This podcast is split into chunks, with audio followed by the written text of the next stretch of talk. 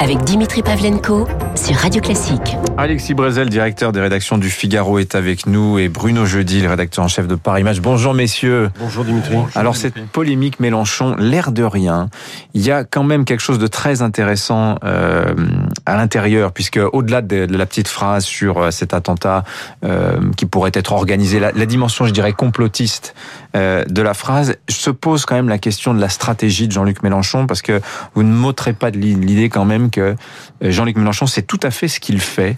Euh, c'est une stratégie politique. Il a tranché politiquement parce que c'est un pur politique, Jean-Luc Mélenchon. Euh, Alexis Brézet, vous consacrez beaucoup de pages ce matin dans votre journal à, à, à cette affaire-là. Est-ce qu'il a fait le choix euh, d'être le candidat du communautarisme, Jean-Luc Mélenchon, à travers cette phrase de dimanche? Je crois qu'en politique, il y a deux erreurs qu'il faut pas commettre. La, première, c'est de considérer que tout est idéologique, que tout est des plans, que tout est des stratégies. Tout n'est pas des stratégies. Et la deuxième, c'est de considérer que tout est psychologique.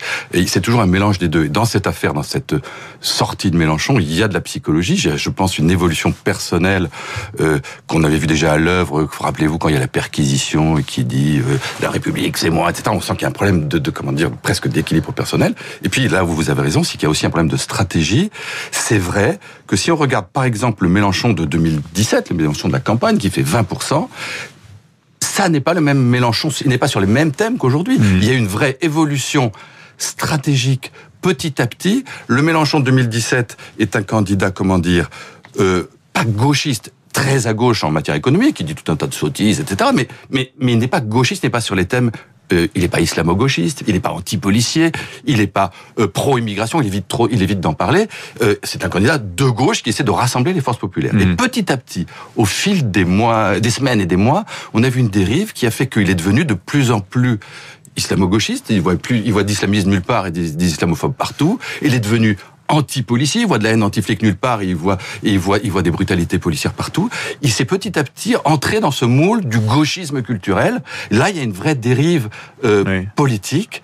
Euh, qui est d'ailleurs pas un succès. Si on regarde les, les européennes, non, non, non. ça a été ça, le, le, ce qui s'est passé, c'est quand il fait 19% à la présidentielle, ce qui est un très beau score en 2017. Il va faire 5%. Sa candidate Manon Brie va faire 5% aux européennes. Donc on peut pas dire que cette stratégie soit absolument ouais. géniale. Un peu, il fait un peu plus. Il fait 6,3. Oui. Mais bon, c'est une division ouais. par 3 quand même son résultat de deux ans avant. Bruno jeudi. Moi, je, je, je trouve que on est peut-être dans une stratégie, mais c'est une euh, c'est une stratégie qui dérape quoi. C'est-à-dire que Jean-Luc Mélenchon, euh, je partage euh, au fond cette évolution de Jean-Luc Mélenchon, d'un Jean-Luc Mélenchon qui doit se réinventer pour une troisième candidature. Le défi pour Jean-Luc Mélenchon, comme pour Marine Le Pen d'ailleurs, c'est de pouvoir se réinventer pour une troisième candidature. Et on sait qu'il y a l'usure euh, de, de, de, des campagnes, l'usure aussi d'un logiciel qui n'a pas fonctionné les deux fois précédentes. Et donc Jean-Luc Mélenchon doit se réinventer. Et il essaie de se réinventer justement en n'étant plus le républicain euh, classique socialiste euh, euh, qu'il a été peut-être jusqu'à la campagne de 2012, en n'étant plus peut-être le, le Jean-Luc Mélenchon très à gauche de 2000 de 2017 et c'est vrai que son programme était par par certains faisait assez peur à toute une partie de des gens qui ne sont pas dans son camp. Et là, on voit bien, moi je trouve que dans ce quinquennat, il y a deux moments importants. Il y a la République, c'est moi, où là on voit un Jean-Luc Mélenchon qui s'énerve, qui refuse de reconnaître son erreur et qui s'enfonce dans, oui. dans, dans, dans, cette espèce d'errement psychologique. Et le, la deuxième erreur, enfin deuxième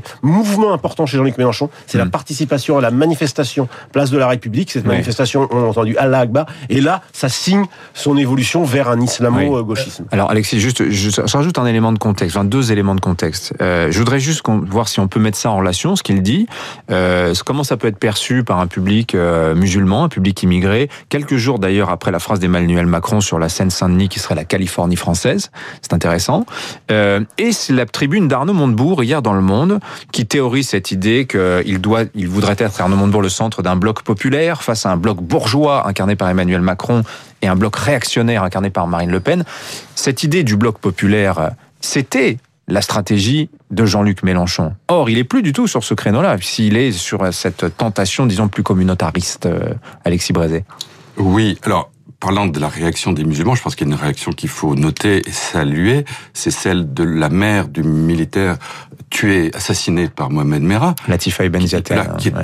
qui, est atrocement choqué par ce qu'a dit Mélenchon, car ce qu'il faut bien voir dans ce qu'a dit Mélenchon, il y a tous ces aspects politiques et cette espèce de dinguerie dans l'analyse, mais il y a un côté absolument choquant et même abject quand, quand, quand, quand il explique que les assassinats ont été fomentés par une oligarchie. Ils ne sont pas, ce sont pas des attentats islamistes, ce sont des attentats d'une oligarchie. Mais la mère de ce malheureux soldat, elle dit non, mon fils, il a été tué par des islamistes.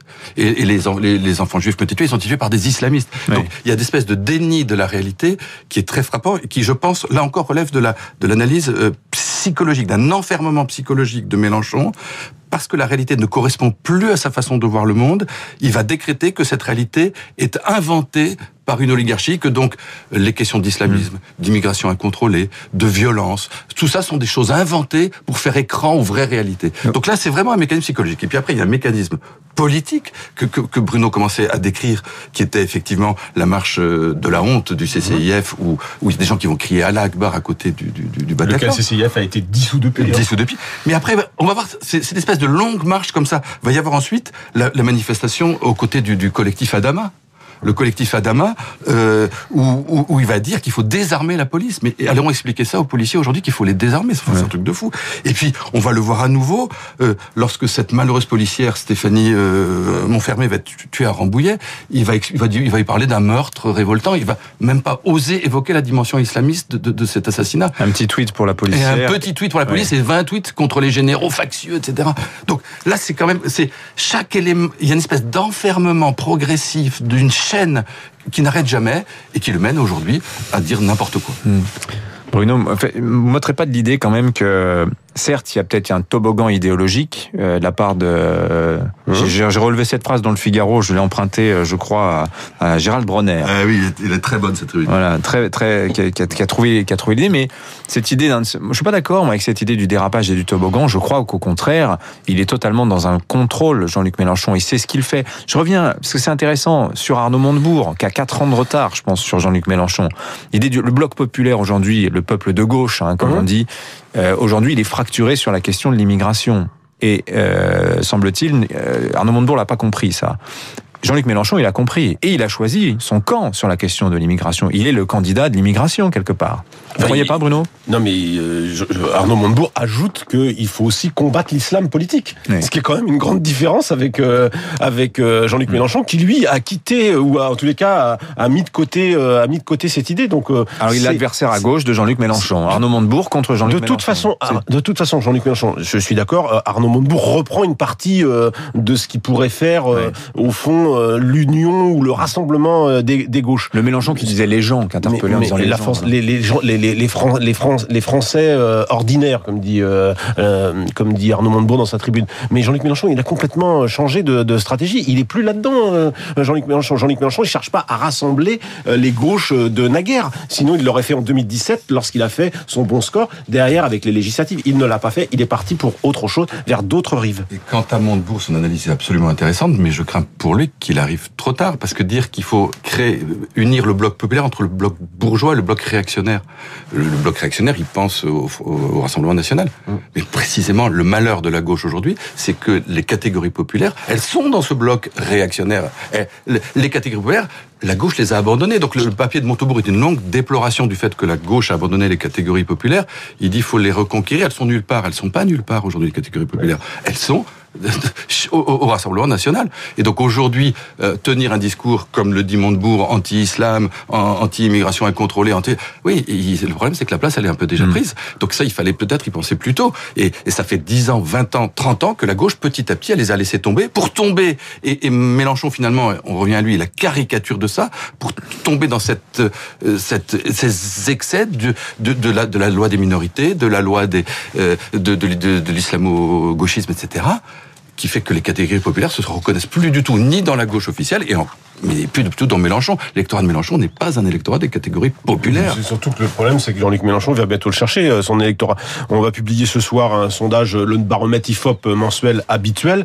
Euh, Jean-Luc Mélenchon euh, chute lourdement. Ça a même été réalisé avant euh, la polémique euh, du week-end. Et ce qui est intéressant, c'est que Jean-Luc Mélenchon, il est très loin derrière Marine Le Pen. Il est la personnalité des 50 personnes testées la moins aimée euh, des Français, loin derrière Marine Le Pen. Et aujourd'hui, pour vous donner un ordre d'idée, il est battu chez les jeunes par Emmanuel Macron. Il y a que 17% des retraités qui ont une bonne opinion euh, de Jean-Luc Mélenchon et il fait 40 points de moins qu'il y a 5 ans dans ce même, euh, dans ce même tableau Il de bord. était le premier chez les 18-24 en 2017.